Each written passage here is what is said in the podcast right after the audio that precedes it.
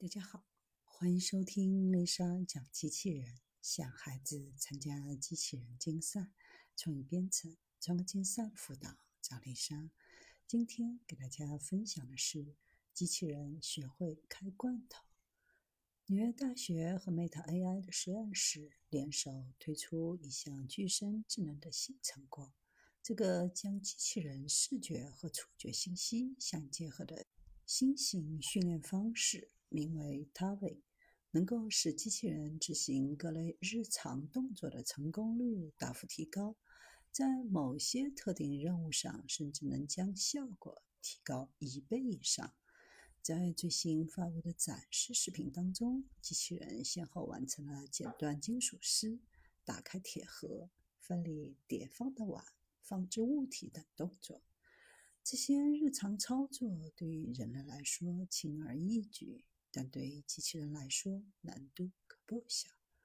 观察机器人的动作，可以发现，通过训练，它已经开始像人一样使用碾的方式让物体滑动，或者利用外部工具辅助完成任务。整个动作流畅协调。以开罐头为例，机器人使用钳子从四面剪断盒子，然后从顶部掀开盖子。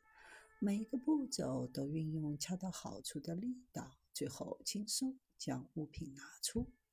这种人机共情、灵巧自然的动作操作，已经远非过去僵硬的机械臂能比。它为的训练方式可以让机器人的任务成功率大幅提高。以六项典型日常动作测试为例，比仅有用视觉或触觉。训练的模型要高出一倍以上。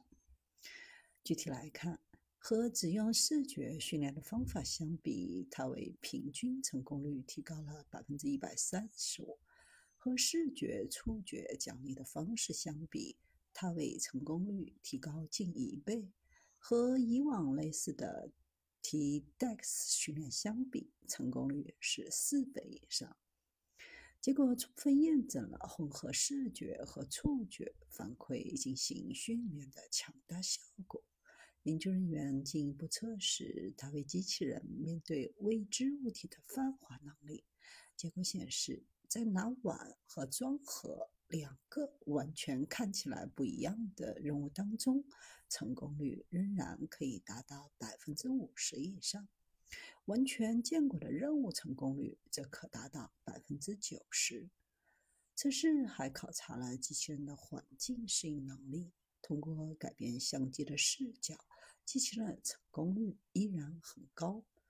它为训练方式不仅能够在具体任务上产生惊人的效果提升，还使机器人获得了过硬的泛化力和适应力。那研究团队是如何实现他外的训练方式的呢？主要分为三个关键步骤。第一步，收集人类演示的视觉和触觉信息，为构建视觉奖励函数奠定基础。第二步，学习视觉特征，评价机器人对任务的完成程度，这是核心所在。系统通过对比学习。获得视觉特征，建立完成的度量标准。第三步，进行带视觉反馈的强化学习训练，机器人不断尝试，逐步提高完成度，最终形成适当的策略。